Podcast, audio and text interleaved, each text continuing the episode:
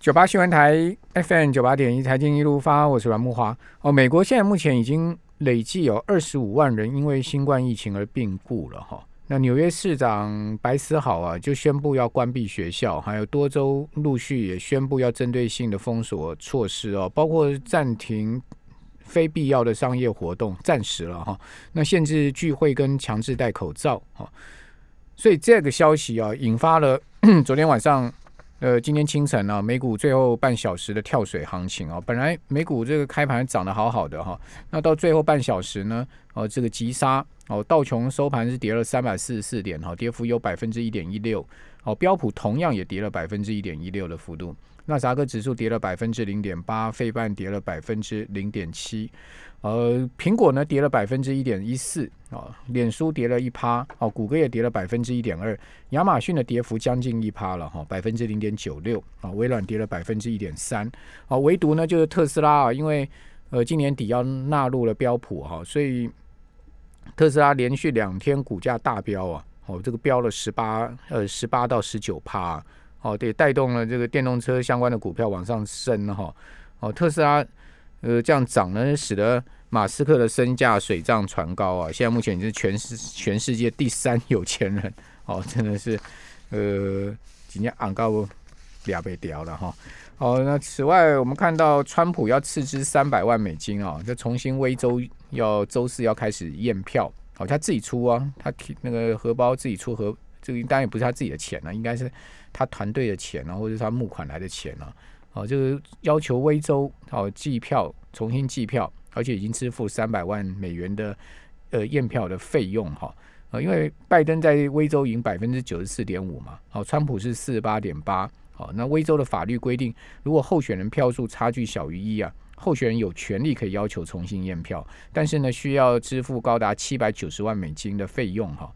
啊，所以川普已经先拿三百万出来了，这个是当 payment 吗？哈，呃，总计要八百万哈，先先拿三百万。好，那今年已经快过完了哈，那今年全球的股债啊，好，我们如果从年初纵观到现在啊，大体上哪一些板块、哪一些市场表现比较好啊？那以及呢，呃，最后还剩下一个月的时间了，一个多月了哈，那我们是不是该获利了结呢？还是续报展望明年的好？呃，第一季的好好时光呢，我们赶快来请教富兰克林投顾的梁佩玲协理，佩玲你好，哇，各位听众朋友大家好，好，那今年以来，呃，我不晓得富兰克林有没有统计一下哈，就是说哪一些市场表现，股票型基金哪一些市场表现的最好啊？好，呃，如果以今年以来的一个全球主要指数的一个表现来看的话，当然还是以美国股市表现最好。这当中，如果就四大指数，当然就是 n e s t a q 指数还有费城半导体指数的涨幅都超过有三成。所以，我们看到，其实如果以整体的一个像是国内合备的一个像境外基金的一个销售来看的话，今年以来几乎，尤其是在下半年的部分，几乎都会以像是科技啦这样子的一个基金是深获市场的一个青睐。那如果就其他的产业别来看的话，像是健康医疗啦、生计的部分，大概也有一成多左右的一个涨幅。然后黄金类股大概也有将近二十六个 percent。那因为最近黄金类股有一些修正，所以本来黄金类股的涨幅是更高的，但最近因为有一些修正，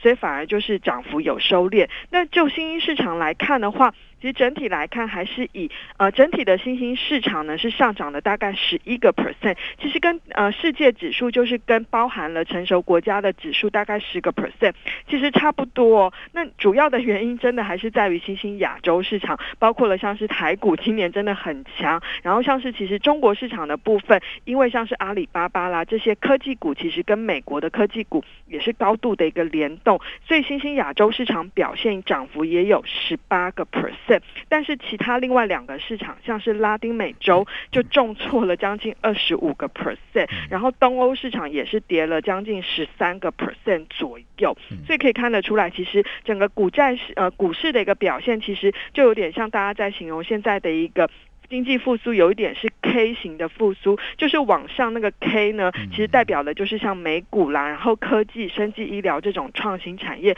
但是往下的就是表现比较不好的，就会是比较偏向于像以商品为主的新兴市场或者是商品类股的部分。那当然，这个展望到明年，我们觉得这个 K 两个的一个差距是有机会收敛的，所以我呃待会可以再跟大家提一下，就是就我们明年的展望来看，要到底现在要。布局什么？那我先讲一下，如果就债券市场来看的话，其实今年来的一个多数债券市场表现都是一个表现还算不错。那主要的原因还是在于说，呃，即便说今年就是在送到呃三月份的一个新冠疫情那时候的一个整个像是高收益债啦或新债都有随着股市下跌，但随后因为全球央行积极的印钞跟救市，所以如果我们就各类的一个债券来指数来看的话，其实以截至到目前为止。几乎都已经收在啊，都是呈现上涨的一个格局。这当中当然会以像是所谓的一个。投资等级债的表现最好，大概涨了有八个 percent 以上。那至于像是新再来就是像高收益债的部分，是以美国大概涨了四个 percent。那新兴债的部分呢，不论是美元债或新兴的一个当地债，大概都涨了三个 percent。那这部分就可以看得出来，主要还是反映的就是在全球资金非常宽松。那为什么投资级债表现会特别好？主要还是在于因为联准会这一次呃在救市的过程当中，是把它虽然有买。呃，把高收益债纳入在它的购债范围，但是它实际买的量并不多，那反而是在投资级债的部分呢，其实买的量是比较多的。再加上其实因为美国公债值利率真的太低了，所以有一些机构法人他必须要买高平等的债，但是他又不想承担那种呃是买美国十年期公债，但放了十年可能只能零点八个 percent 的收益率这样子的一个概念的话，他就会去往一些高品质的呃投资级公司债来做靠拢。这也是为什么，就今年的债市来看，会是以投资级债的一个表现是最好的。好，那有没有什么市场表现特别不好？除了你刚刚讲说，像是拉美。拉美，然后东欧，那还有另外一个表现不好的，就是就产业来看，就是在天然资源，也就是能源的部分。哦那今年的呃天然资源指数大概也是跌了二十四个 percent，其实跟拉美差不多啦。不过最近一个礼拜，其实呃美国的能源股涨了十八个 percent，对，上上周就涨两快一成，呃一成多了。对对对对对，所以其实呃当然我们呃现在市场上会有很多到底成长跟价值这种循。环或者是所谓的创新这样子的一个争论呢？那基本上我们还是觉得说，虽然其实你可以看到这两个礼拜，包括了辉瑞的疫苗，还有莫莫德纳的疫苗相继利多出来之后，辉瑞的对市场的刺激效果那时候是最为明显的。那天打那个盘中道琼涨了非常的一个上了一千点左右，但是第一炮嘛，对对对，那因为尤其它的结果又真的比预期来的好很多。那但是可以看到这个礼拜莫德纳的疫苗出来以以后市场的反应就相对开始有一点钝化。即便 Moderna 的疫苗它不需要冷链储存跟运送，其实它未来的普及性可能几率会更高一点。但是反而市场的反应并没有那么的一个热络。我觉得主要还是在于说，第一个就是辉瑞那一块已经部分 price in 了。第二个大家也会去思考说，后续要经过审核啦，然后一直实际到真的要去量产啊，然后还会面临到很多供应链这部分的一个分送的问题。以我们的集团是认认为说，在生计这部分的一个观察，我们是认为可能要到明年的年中，就是中间的中左右，可能这个疫苗才有机会比较大量的一个普及跟接种。所以你现在去预期说，像是一些航空业啦这样子的一个经济活动，甚至电影院，可能要出现马上这个活动回升。我们觉得现在当然股价会领先反应，但我们觉得就实际上的一个呃活动或者是获利面的表现呢，可能会等到明年下半年才有机会比较回来。那只是因为。过去几年成长跟价值循环类股，他们两个的股价差异还有评价面真的太大了，所以现阶段我们觉得适度的一个类股轮动，其实也是提供了整体盘势是比较健康的一个格局。好，好，那基本上就是说资金是有部分从科技股撤出到这个呃，我们我们讲说呃价值类股嘛，对对，价值就是比较偏金融啦、工业、原物料这种，对你。其实有一个现象了，就是说最近啊，你可以看到。尖牙股其实都不太涨。对对，虽然也没有重跌，好，这个美国四大尖牙股、大尖牙股虽然也没有重跌，但是他们基本上也都没有再创高了。是，好，所以这个资金的轮动哈，跑到一些呃资产，跑到一些这种资源类股上面，还蛮明显的。对，那尤其像我们看到，因为其实今年来虽然说整个全球经济呃企业获利都是衰退的嘛，但是其实因为但是科技类股其实整体的获利，因为有一些云端概念啦，或者是社会疫情这部分的一个复苏呃的一个受惠题材，所以其实美国的科技类股今年来的表现获利还算是相对比较稳健一些。如果以 S M P 来看的话，今年的获利大概是预估还是有成长四个 percent，相较于大盘是衰退十四点五。那但是如果放眼到明年，因为今年的基期科技股是比较高的，所以它明年的获利成长其实还是很不错，有十四个 percent。但是相较于大盘有二十二个 percent 的成长，就可以看得出来科技股的一个相对的一个成长动能就没有像其他类股，像是可能工业啦、耐久材这种都有六七成的获利增长这样子的一个预估，就会觉得它的一个可能就会引发部分的一个资金做一些轮动。那基本上我们还是很看好科技或生技医疗这样的一个长期趋势，因为虽然说疫情即便真的疫苗出来之后，我觉得有一些经济活动或人类的行为其实已经回不去了，就是这种，比方说电子商务啊，或者是我们现在都习惯用视讯电开会，你以后可能公司在节省成本的状态之下，就不一定真的会让你每天飞来飞去做商务旅行。其实有一些需求，那航空公司不就惨了？还是会有一些中消费面的 报复性的旅游的需求，但我觉得。商务旅行其实航空公司很大的一个是是是，所以对，所以其实商务旅行这一块，我觉得多少会受到一些影响。那这部分当然就是会让让我们觉得，其实科技股再加上今年，因为其实五 G 受到呃美国制裁华为的关系，整个五 G 的一个投资是有放缓。明年我们觉得是有机会逐渐的一个增温。对对对，这部分我们觉得科技产业甚至生技医疗产业还是一个长期的趋势。只是说，如果你现在真的也担心追高，或者是想要去捡便宜的话，我们倒是觉得像是一些循环性类股啊、价值股，或者是在一些新兴市场都提供了这样的一个机会。好，那到底是哪一些呢？详细的怎么样？再请教梁佩玲。那比尔盖茨已经预测了嘛？他是说疫情过后啊，全世界至少还是有五成的商务旅行啊，它是永远不会恢复的。真的有这么悲观吗？我们这边休息一下，等下回到节目现场。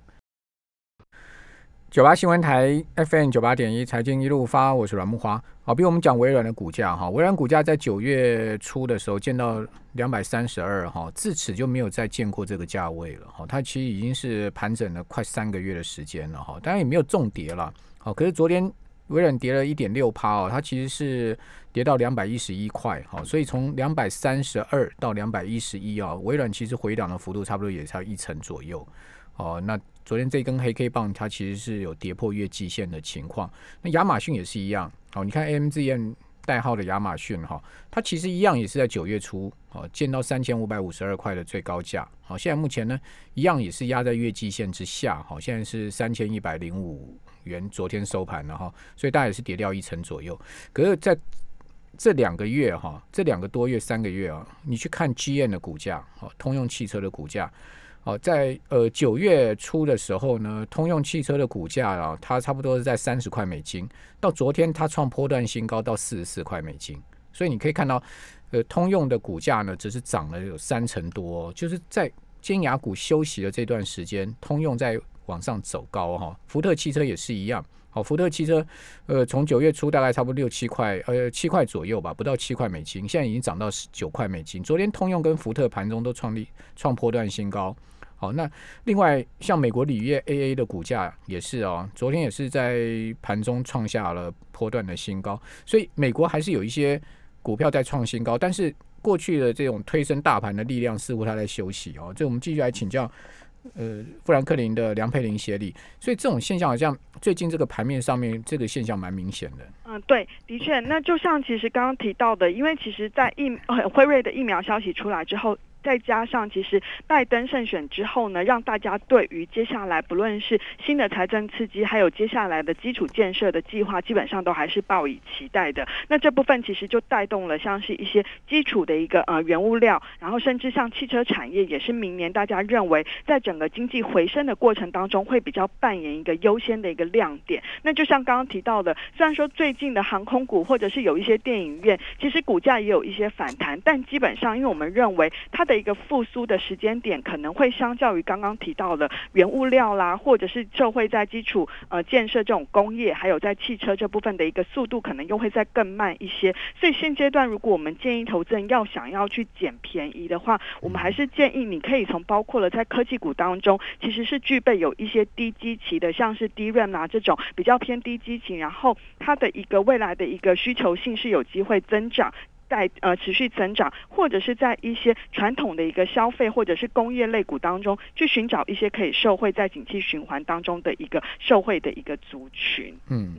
好，所以。那个 Micron 股价相对最近也是很强，强的，对对对。好，还有那个呃，辉达公布出来的财测呃财务数字超出市场预期啊，那会带动它的股价上升吗？啊，没有，它昨天的盘后其实到目前为止跌了快一点六个 percent。对啊，是怎么？主要是它预估这一个季度的资讯资料中心，就所谓的数据中心的一个营收可能会下滑。这其实好像跟那个微软啊，他们对对对都同样嘛，哈，就资料中心在放缓，或有都是类似的概念，因为你的机器。垫高了之后，那因为随着可能未来经济的一个活动，其实你机器垫高，当然你的成长率就会放缓。那第二个当然是说，如果大家其实都已经采陆续采买，那这部分可能这个角度这个。呃，采购的一个速度上还是会有一些放慢了，所以当然说，我们觉得就科技产业或者是像是一些整个生技医疗产业是一个结构性的一个趋势，我们觉得它的一个结构性的一个题材趋势是不会改变的。以目前来看，还是相当的完整。那只是就股价或者是企业获利面有一种那种季度的一个 cycle 啦，这种高因为基期高低而出现的变化，我们觉得对于股价造成的一些修正或调整，其实我们倒没有那么的一个。担心，我们还是持续看好这些相关的一个股票的一个机会。对，其实辉达长期要发展很有很大空间。好，这个你看这一次呃，苹果那个 N One 芯片用 ARM 架构啊，你就知道说为什么辉达要积极去买下 ARM。对，它的 ARM，它并购 ARM 这件事还基本上还没有反映在，因为它现在还在寻求各国政府的会过吗？我看大陆可能有一些难，大陆应该就不会让它过吧？对不对？因为 影响太大，影响很大啊！那将来它有这个 on 的话，哇，它 CPU 加 GPU 加 NPU，这太可怕了！这是跟这个 M1 晶片是一样的，这三个全部把它封装在一个 SOC 里面。所以基基本上，我是觉得，真的让它并到 ARM 的话，它真的是太太太恐怖了。对，这家公司股价不知道涨到多少。但即使不让它并，我觉得它也会去发展了。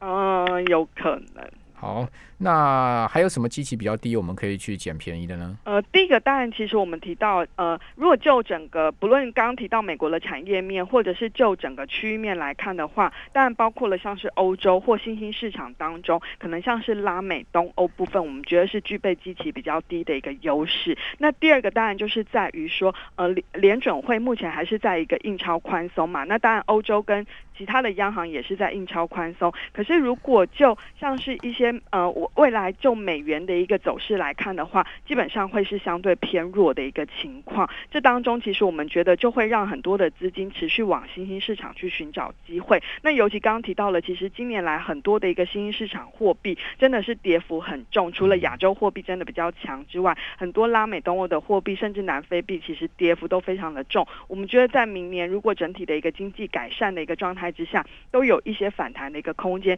所以，我们建议，如果你想要去布局一些新兴市场，然后掌握拉美、东欧的话，你可以用一种全球型的一个新兴市场，或像过去可能大家有听过像是金砖四国这样的一个产品来做介入，那你就可以采取比较分散的方式。那因为新兴亚洲跟美国基本上是比较站在同一边，那我们觉得新兴亚洲明年走的会是像是中国的一些结构性的一个像是“十四五”计划这样子的一个结构性改革开放的一个题材。所以我们觉得新兴亚洲基本上还是持续看好。那如果在全球市场当中，因为欧洲的确是具备有低基期的优势，可是因为欧洲本身呢，其实包括了就是它本身像是现阶段的一个呃之前推出的复苏基金，其实现阶段在内部又有遇到一些阻碍，所以我觉得欧洲本身通常在股市表现比较，它的贝塔值相对比较高啦。那我觉得它的基本面。也是没有像其他的像新兴市场那么让我觉得比较放心，所以就欧洲市场，我们也比较建议你可以透过像是一些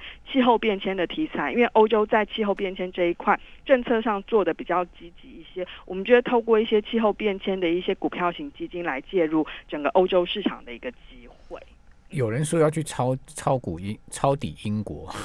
说英国跌很多，英国吗？对啊，英国是真的非常的便宜。对啊，英国就跌很多啊。对，英国，然后二来当然就是其实要看它只要年底的一个英国脱欧，因为。过渡期结束嘛？那如果他们顺利谈成贸易谈判的贸易协议的话，对英国股市其实是有蛮大的一个增长的一个呃空间啦。所以英国股市是我们相对比较看好。欧洲股市当中，大概就是英国跟德国是我们现阶段比较看好。那因为现在欧洲的疫情真的还是蛮严重的，所以我觉得它的股价涨幅可能还是会跟着整个疫情或者是整个全球股市的气氛来做一些整个上下摆动的一个情况。那你们？集团有估出来明年标普大概指数会到多少吗？呃，我们集团是没有预估指数的一个价位，不过可以提供一些券商的看法。目前大概平均就是在四千点呃附近。那比较点是就 S M P 五百指数。十趴左右，对对对对，那当呃，我觉得现在的呃投行预估都蛮乐观的。那有一些像高盛或摩根大通是有估到四千三到四千五，哦，那太对，那就非常的一个乐观。那这当中当然，我觉得明年投资美股可能要考虑的就是在呃美元的一个呃贬值的风险啦。那当然，就其他市场来看的话，可能股汇市都会上涨。那这部分尤其在新市场，可能就会成为两头。债市不会走空吗？债市债市目前来看上半。年我们觉得还好，因为联准会基本上还是会相对比较宽松，那通膨看起来也不会有太大压力，直利率会弹升，但幅度不会太大，这样子。下半年就要留意通货再膨胀的风险了。谢谢梁佩玲，谢谢谢谢。